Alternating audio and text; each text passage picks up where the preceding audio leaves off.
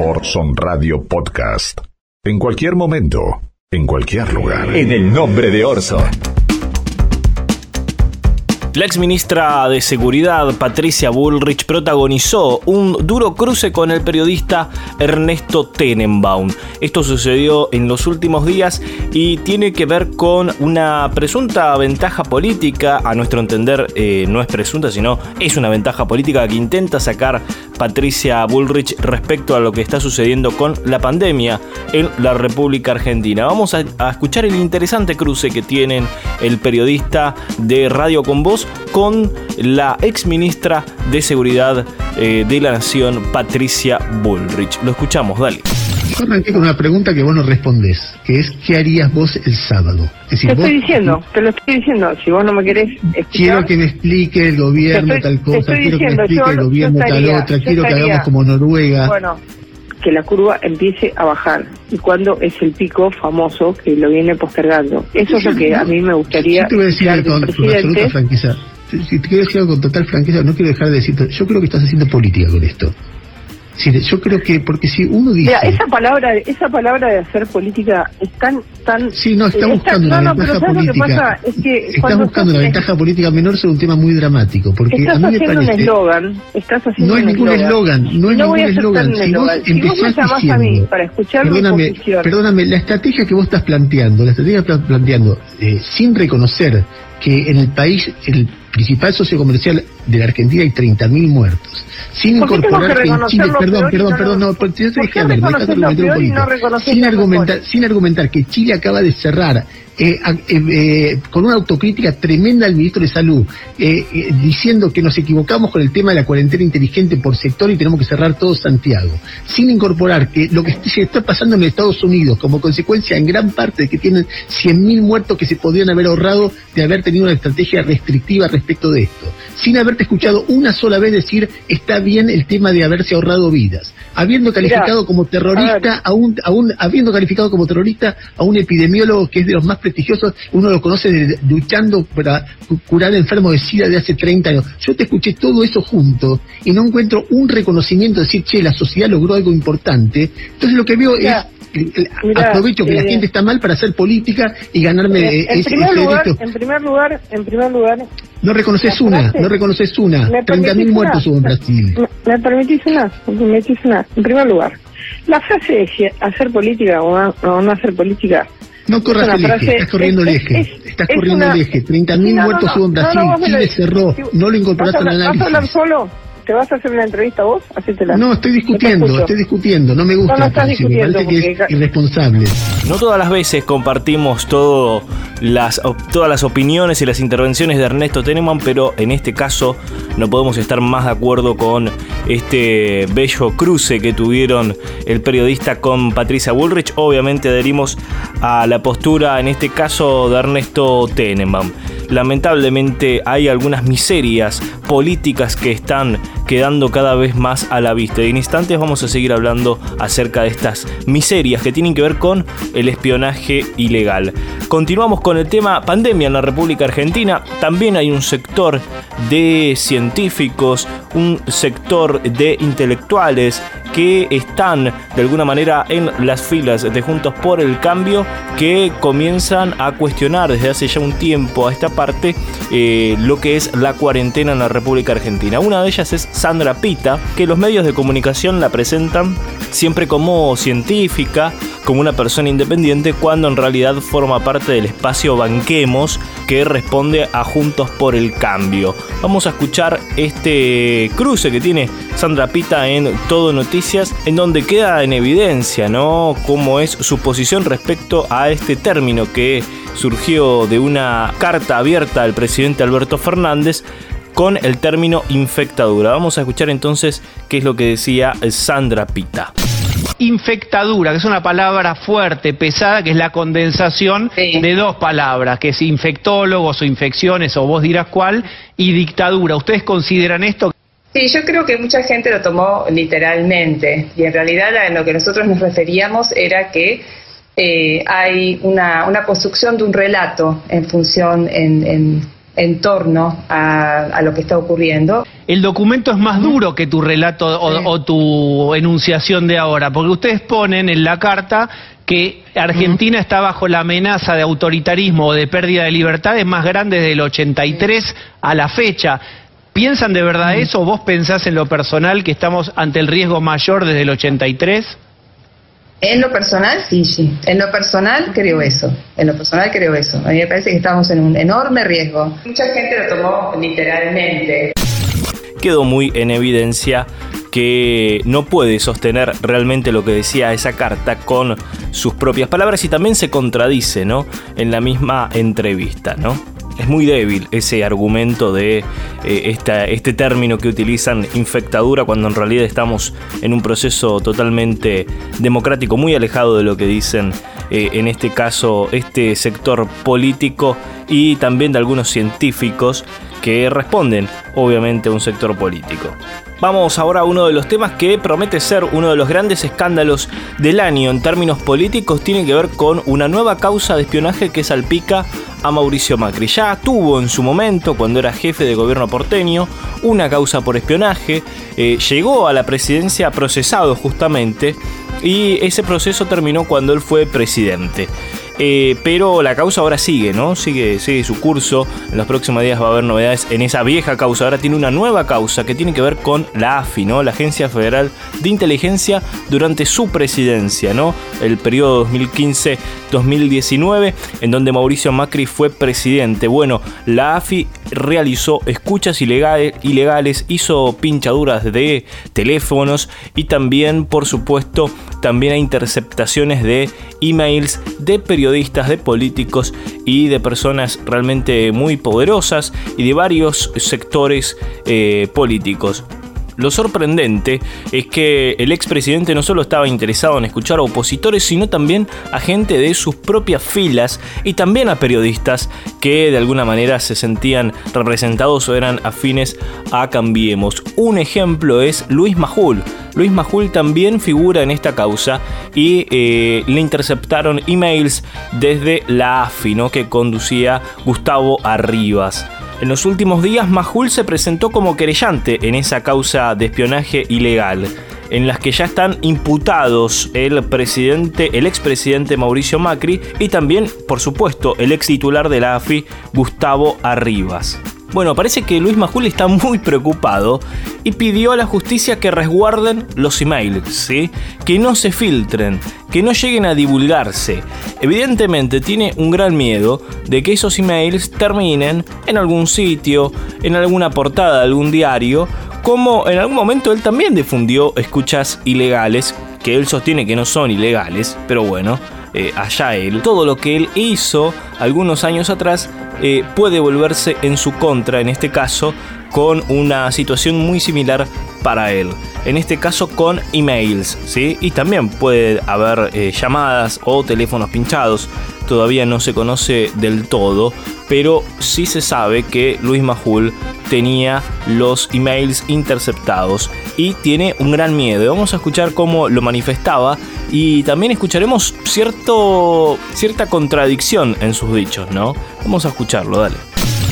Aclaro por enésima vez, por si todavía queda un distraído o una distraída, por enésima vez, ¿eh? porque después en algunos portales le cambian la palabrita. en, en vez de legal ponen ilegal. Aclaro por enésima vez, si alguien está distraído que lo escuche ahora, incluida la vicepresidenta, o que se lo digan, por favor. A ver, hagan el trámite. Díganle que estamos acá, a ver si tiene ganas de vernos, o le pasan enseguida la información. Las escuchas entre Parrilli y Cristina fueron ordenadas por un juez federal. Una vez más, no fueron producto de ninguna maniobra de espionaje ilegal, fueron legales. Legales. ¿Se entiende? legales, no ilegales, legales. Sin embargo, si estos mails existen, suponiendo que existan, y si se difunden el contenido de esos mails, los responsables de hacerlo deberán enfrentarse a graves consecuencias. Mis abogados y yo hoy mismo nos encargamos de eso. Lo que hicimos hoy, con la nueva presentación que le enviamos al fiscal Jorge Dilelo y el juez Marcelo Martínez de Giorgi es, escucha bien, pedirles que resguarden nuestros mails para evitar su divulgación o entregarla a toda persona ajena a nuestros abogados o a mí. Dos, pedirles que autoricen solo a los letrados, a mis letrados, acceder a los correos privados nuestros que hayan sido acompañados como prueba. ¿Se entiende, no? Hasta ahora. Perfecto. Sigo. Advertir que en esos mails podrían haber eventualmente cuestiones privadas o cuentas bancarias cuya divulgación eh, mm, o alteración o manipulación podrían ocasionarnos un perjuicio mayor. Me paro acá, porque van a decir, ah, tenés la cola sucia. No. Pone en duda que sean verdad, pero dice por favor no los muestren, ¿no? Realmente sorprendente. Vamos a escuchar a Pablo Dugan, periodista de C5N, que hacía referencia a esto que decíamos recién. Dale. Porque van a decir, ah, tenés la cola sucia. No. No, Luis, no pensamos que tenés la cola sucia. Estamos seguros que tenés la cola sucia. Estamos completamente seguros que tenés la cola sucia. Si llega alguna vez alguien a ver esos mails. No es cierto que él pasó escuchas legales. Si vos te guías por la ley, violó la ley Majul. Ahora, si te guías por las normas del periodismo, también las violó Majul. Violó todo. Hizo un estropicio, hizo una, una basura lo que hizo.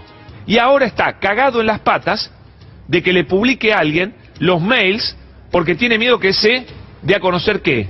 Porque él habla de cuentas bancarias, que le pasó el CBU a alguien para que le haga un depósito. ¿Qué, qué, es lo que tiene miedo Majul que se dé a conocer? ¿Por qué tiene tanto miedo de que se descubra algún mail? Que yo, le digo la verdad, yo espero que no se, nadie lea nada privado de Majul. ¿Se entiende? Pero no es la conducta que él ha tenido. No es la conducta que él ha tenido. Tiene miedo de que alguien haga la misma basura la misma merda que hizo él. ¿Se entiende?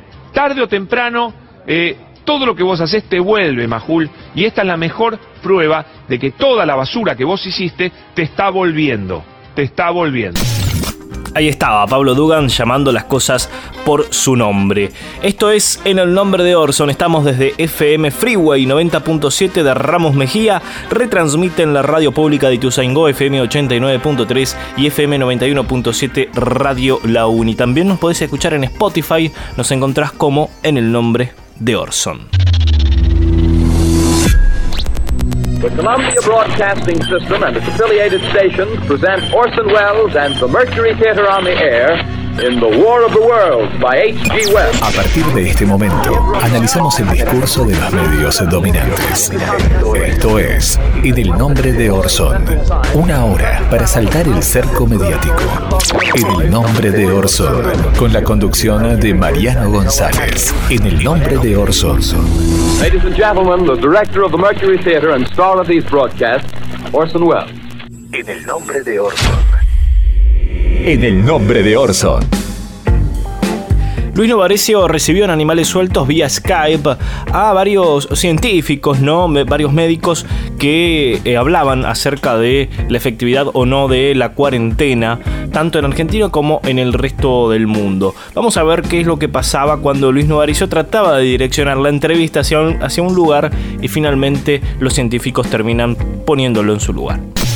¿Por qué tres semanas esta vez se prorroga y no cuatro? ¿Hay una decisión epidemiológica o tiene que ver con una decisión estrictamente política, doctor? Sí, me parece que es para descomprimir un poco esta suerte de ansiedad que quincenalmente eh, se monta tanto en toda la comunidad como en los medios. Lo de los réditos políticos, todo eso, lo dejo para que ustedes analicen y los demás. Pero la verdad que yo me quedo con nuestros políticos y lo que están haciendo porque hemos salvado miles y miles de vidas gracias a los políticos, porque de lo contrario los ejemplos de Trump, Bolsonaro o el inglés nos estarían matando. Y a mí me parece que mientras no veamos eso, hay una posición política también desde cada uno en el día a día y responsabilidad de decir las cosas de una sola manera. En Brasil van a morir más de 200.000 no, o 300.000 pero tiene toda la razón. Mire, los científicos argentinos como ustedes son otra vez un ejemplo. Lo que la, decisión de la cuarentena está muy está muy bien, evidentemente está surtiendo el efecto que se necesitaba. Ustedes saben que Bolsonaro no citó a ninguna comisión. Tiene razón, doctor. Tiene razón. Yo estoy formado en el Brasil. Mis amigos en Brasil están azorados Tiene están toda la razón, doctor. aterrorizados Déjeme decirle una cosa. médica de lo que está pasando en Brasil. Cuando uno hace comparaciones se complica, porque si no, alguien podría, no es mi caso, pero alguien podría decirle, ¿Cómo no vamos mire, a hacer comparación entre vida y muerte? bueno, pero compare, comparemos Grecia, comparemos Portugal. Pero no, no ¿cómo voy a comparar Grecia. ¿Qué le pasó a Grecia? Nada. Es lo mismo que comparar Catamarca con el AMBA. No Mm. podemos comparar modelos epidemiológicamente no comparables en este momento. Está bien. Lo importante es que donde están los focos de transmisión son los cadáveres de San Pablo y los de Nueva York. Y nosotros no los tenemos por suerte, pero no por suerte por el azar, porque el Estado ha hecho algo en todos sus niveles y la sociedad lo ha hecho. Le agradezco mucho, doctor. ¿Quiere agregar algo más? ¿Quiere decir algo más? Porque sí que se tiene Buenas que ir. noches. Gracias, buenas noches. Hasta luego. Otro de los momentos televisivos de la semana, en este caso, Viviana Canosa con Miguel Ángel Pichetto, hablando acerca del posicionamiento político e ideológico del señor Pichetto, ex candidato a vicepresidente por el espacio de Juntos por el Cambio. Canosa le dice, a vos, te queda bien la derecha. Eh, tengo una construcción laica, eh, he votado por los derechos, por ampliación de derechos, eso soy yo. También soy un conjunto de contradicciones, podría decir. Porque algunos me ponen en la derecha. eh, Bueno, pero te queda más, te, te queda bien la derecha. En el nombre de Orson. Horas de conmoción en el mundo por el asesinato y las múltiples protestas del ciudadano afroamericano George Floyd, que fue brutalmente asesinado por la policía. Eh, se generó un gran estallido nacional en los Estados Unidos y se hace sentir de costa a costa realmente, con múltiples manifestaciones, a pesar ¿no? de la pandemia, en más de 140 ciudades de todo ese país del norte para ponerle fin al racismo y a la violencia policial contra los afroestadounidenses. Y pese a que, como decíamos, muchos gobiernos prohíben las reuniones por el riesgo al contagio del coronavirus, mucha gente se congregó en varias ciudades como la Ciudad de México, en Londres, en París, en Berlín, en Sydney, entre otras eh, ciudades. El racismo en los Estados Unidos tiene una larga historia, una larga trayectoria, diría yo, desde sus orígenes, ¿no? Teniendo en cuenta que cuando se firmó la Constitución de los Estados Unidos, hace más de 233 años, 76 años antes de la abolición de la esclavitud, se consideraba que un individuo negro contaba como tres quintos de uno blanco, ¿no? Por eso, teniendo en cuenta eso, eh, consideramos que ha mejorado algo el trato hacia los afroamericanos en los Estados Unidos, pero lo que sucedió con George Floyd queda en evidencia de que hay un gran grado de eh, marginación, de discriminación, de xenofobia hacia los afrodescendientes. Así que vamos ahora a conocer algunas cifras, algunos números que proporcionó la BBC en los últimos días, en particular cuatro pilares de estadísticas, de números duros acerca de lo que es lo que está pasando ahí en los Estados Unidos. En Estados Unidos, un afrodescendiente tiene el doble de probabilidades de vivir, en la pobreza. Según el Centro de Investigación Pew, en promedio, los negros tienen el doble de probabilidades de ser pobres o estar desempleados que los blancos. Las familias afroestadounidenses ganan poco más de la mitad de lo que ingresan a las familias blancas. En términos de patrimonio neto, los hogares blancos son por lo menos 10 veces más ricos que los negros, de acuerdo a estadísticas del año 2017 de la Reserva Federal. En promedio, el de las familias blancas es de 933.700 dólares y el de las negras 138.200 dólares. Es una brecha que se ha estado ampliando desde las crisis bancarias e inmobiliarias que afectó al país y al mundo entre el 2007 y el 2009, llamada la Gran Recesión. Este sector de la sociedad también tiene el doble de probabilidades de morir en enfrentamientos con la policía. El 24% de los muertos a manos de la policía son negros, aunque el grupo solo constituye el 13% del total de la población del país, de acuerdo a la ONG Mapping Police Violence. En una encuesta realizada por el Centro Pew, En 2019, el 84% de los adultos negros consultados dijo que la policía los trata peor que a la comunidad blanca. Asimismo, el 44% de los afroestadounidenses entrevistados aseguró haber sido detenido injustamente por la policía debido a su raza, algo que afirmaron el 19% de los hispanos y el 16% de los asiáticos y el 9% de los blancos encuestados. La comunidad afroamericana tiene seis veces más de presos en Estados Unidos. Según cifras recogidas por el Centro de Investigación Pew, en 2018 la población carcelaria era de un 33% negra y en un 30% blanca. Sin embargo, los blancos representan el 60% de la población adulta del país y los negros el 12%. En el año 2018 había 2.272 reclusos por cada 100.000 negros adultos, una tasa casi seis veces mayor comparada a los 392 encarcelados por cada 100.000 adultos blancos. La comunidad negra en Estados Unidos tiene el doble de mortalidad infantil. En el caso de la comunidad afrodescendiente, en el año 2016, esa tasa fue del 11.4% cada 100.000 nacimientos, mientras que la blanca fue de 4.9 por cada 100.000 en la comunidad blanca, según lo registrado por los Centros de Control de Enfermedades y Prevenciones de los Estados Unidos. Estas son cifras que recogió el portal BBC Mundo, realmente muy interesantes y que trazan una perfecta radiografía de cómo es la situación actual de la comunidad afrodescendiente en los Estados Unidos. Pero como les decía al principio, como hablábamos, esto tiene que ver mucho con la historia de los Estados Unidos de América. Vamos a escuchar un pequeño extracto, ¿no? una, una especie de ficción animada del documental Bowling for Columbine de Michael Moore, en donde explica realmente en apenas tres minutos una breve historia de los Estados Unidos y tiene mucho que ver con esta xenofobia, con este racismo hacia los eh, afrodescendientes y también cuál es la relación con el uso de armas en ese país. ¿no? Vamos a escuchar entonces este pequeño extracto de la película Bowling for Columbine. Dale. Es hora de contaros una historia breve de Estados Unidos de América. Hola niños y niñas, ¿listos para empezar? Érase una vez en Europa unas personas llamadas peregrinos que tenían miedo de ser perseguidos y se embarcaron rumbo al nuevo mundo donde ya no volverían a pasar miedo nunca más. Estoy muy tranquilo, sí, me siento más seguro. Pero cuando llegaron a tierra los recibieron los salvajes y se volvieron a asustar. Y los mataron a todos. Se podría pensar que cargarse a toda una raza de gente los calmaría, pero no. Luego empezaron a sentir miedo unos de otros. ¡Bruja!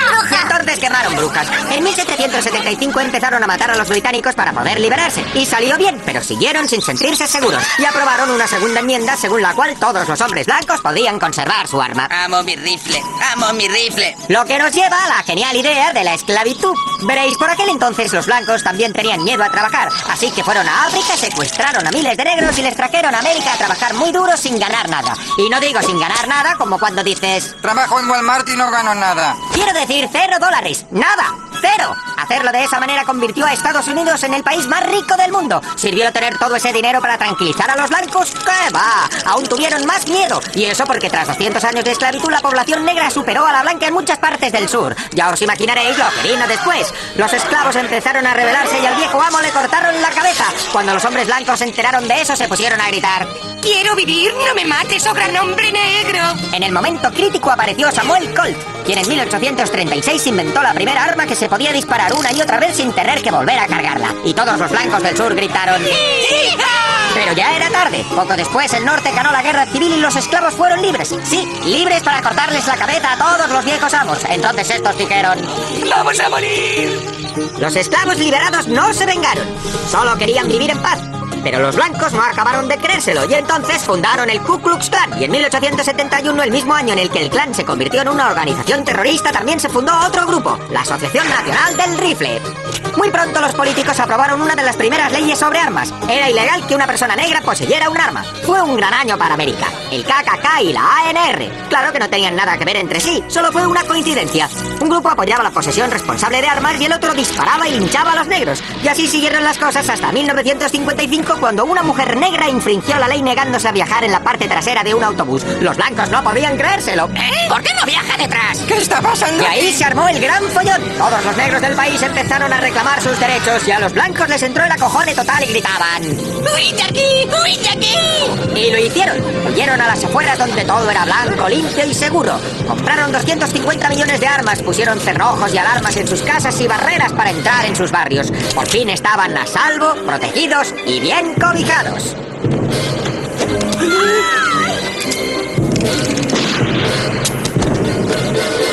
Todos vivieron felices y comieron perdices.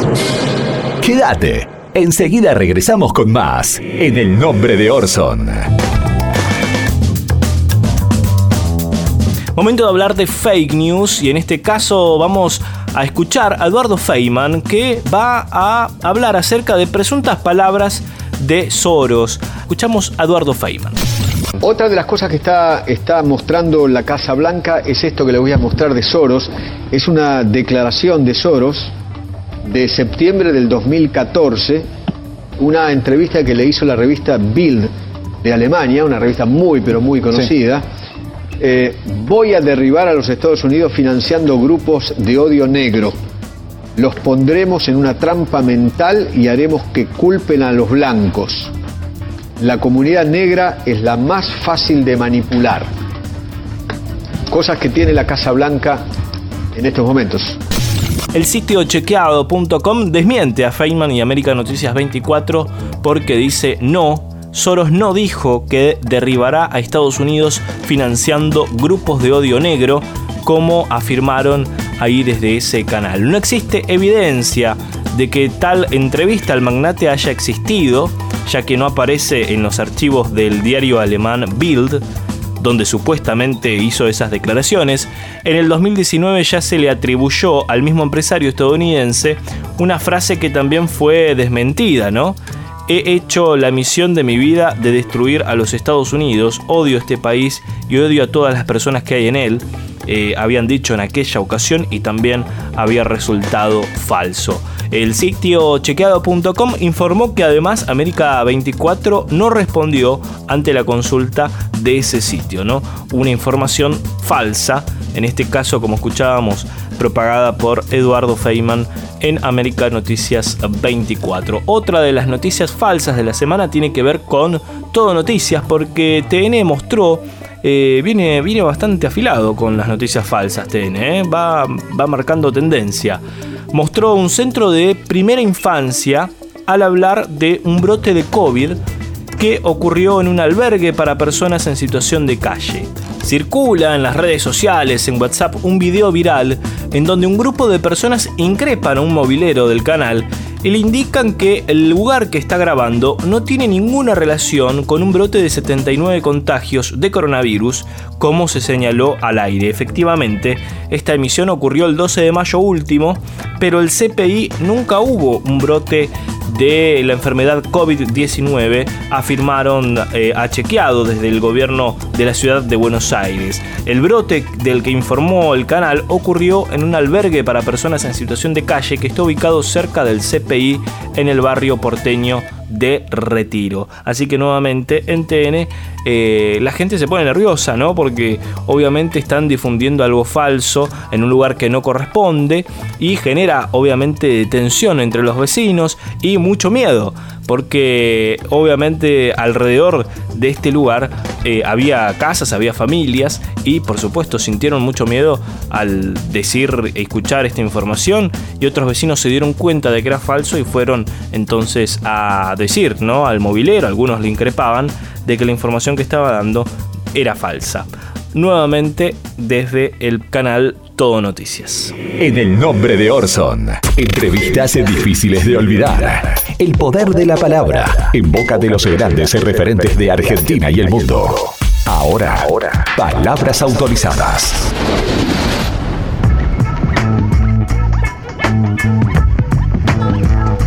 Momento de palabras autorizadas, se sienta nuevamente Eduardo Galeano, el escritor uruguayo, para hablar acerca del racismo, ¿no? En este caso lee un poema, recita un poema de otro autor, pero lo escuchamos en la voz de Eduardo Galeano.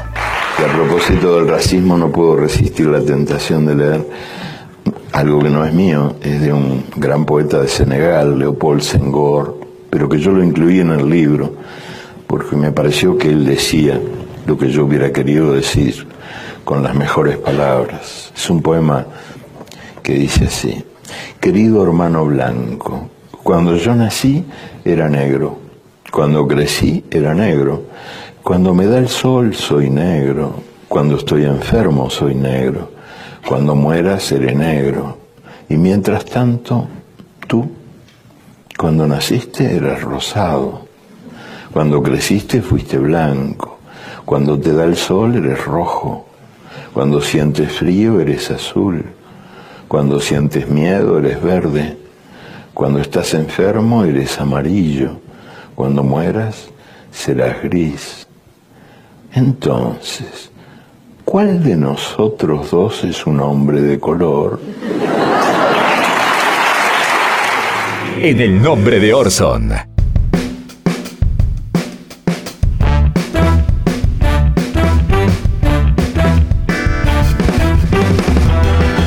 Último bloque de En el nombre de Orson, segundo resumen televisivo. En este caso, Rodolfo Barili, ¿no? conductor de Telefe Noticias, manifestó al aire su indignación por el accional del fiscal de Chubut, Fernando Rivarola. Recordarán, ¿no? En estos últimos días el escándalo que se generó porque calificó una violación en grupo que tuvo lugar en el 2012 como un desahogo sexual, ¿no? Muy repudiado en los últimos días. Vamos a escuchar eh, las palabras más atinadas para este caso, que me parece que las dijo Rodolfo Barili. Del juez Marcelo Dibiase. Si este juez homologa este aberrante dictamen del fiscal, los violadores de la menor de edad van a quedar en libertad. Sepan que los estamos mirando. ¿Quiénes? Nosotros, los que no podemos haber estudiado leyes, pero sabemos lo que significa la palabra justicia. Los miramos nosotros, los que sí sabemos qué es un violador. Que un violador es un violador, que una víctima es una víctima y que un hijo de puta es un hijo de puta. Tampoco figura en el Código Penal, pero lo entendemos todos, ¿eh? Más claro, échale agua. Vamos ahora a escuchar a Diego Leuco, ¿no? Y otra vez todo noticias y metiendo información falsa, porque eh, se conoció en los últimos días eh, cuáles eran los testeos que se estaban haciendo en la provincia de Buenos Aires y en la ciudad de Buenos Aires. Eh, lo dijo Axel Kisilov que en, en ese momento habían superado los 60.000 testeos y Diego Leuco dijo esto es absolutamente falso. Bueno, Finalmente se supo que era real la cifra que eh, dijo Axel Kisilov y vamos a ver cómo se fue transformando, digo Leuco, ¿no? Desde que dice que es falso hasta que termina el programa. ¿De dónde sacó Axel Kisilov lo de los 60.000 testeos? Te vas a enterar en un ratito, pero no es verdad. No es verdad que se hicieron 60.000 testeos en un ratito, te lo estamos contando y lo estamos confirmando. Aquí está Santiago terminando de chequear toda la, la información. Aquí está la respuesta en un ratito, te vamos a contar por qué no es cierta esa cifra que dio el gobernador de la provincia. Estuvimos consultando, tratando de averiguar rápidamente, y la primera cuestión, ¿viste cómo hacen los chequeados, los que chequean datos? En principio de entrada es dudoso. No es verdad. Dudoso. ¿Es cierto que la provincia de Buenos Aires prácticamente hizo el doble de testeos que la ciudad, como dijo en la conferencia de prensa Axel Kicillof en la cara de Horacio Rodríguez Larreta una vez más? La respuesta es Nadie sabe, atención con esto, pero en principio no. Kisilov cuando dice 60.000 incluye la pregunta que le hacen a la gente cuando hacen el puerta a puerta y le dicen, ¿usted tiene síntomas? Eso lo cuenta como testeo. Aparentemente, eso es lo que se pudo reconstruir. Ojalá estemos equivocados. Ojalá el ministro, eh, perdón, el gobernador de la provincia de Buenos Aires tenga razón. Ojalá hayan hecho 60.000 testeos. Aunque fuera verdad, lo de los 60.000 testeos es poco igual. Aclaramos que lo que dijo Kisilov era absolutamente cierto, está en los registros oficiales que ofrece la provincia de Buenos Aires a diario. Hasta aquí en el nombre de Orson. Estuvimos desde FM Freeway 90.7. Retransmiten la radio pública de Ituzaingó FM 89.3 y también FM 91.7 Radio La Uni. También nos podés escuchar a través de Spotify. Nos encontrás como en el nombre de Orson. Chau, hasta la próxima. Esto que acabas de ver es una visión, una opinión, nuestra interpretación de la realidad. Es nuestra verdad, pero no es la única. Hay diferentes miradas sobre los hechos. Nosotros elegimos qué contarte y cómo. Seleccionamos imágenes y testimonios, como lo hacen los medios, que de un hecho construyen la noticia. Los medios de comunicación eligen qué contarte y son responsables de lo que dicen, como nosotros somos los responsables de lo que dijimos en este programa. Orson Radio Podcast. En cualquier momento, en cualquier lugar.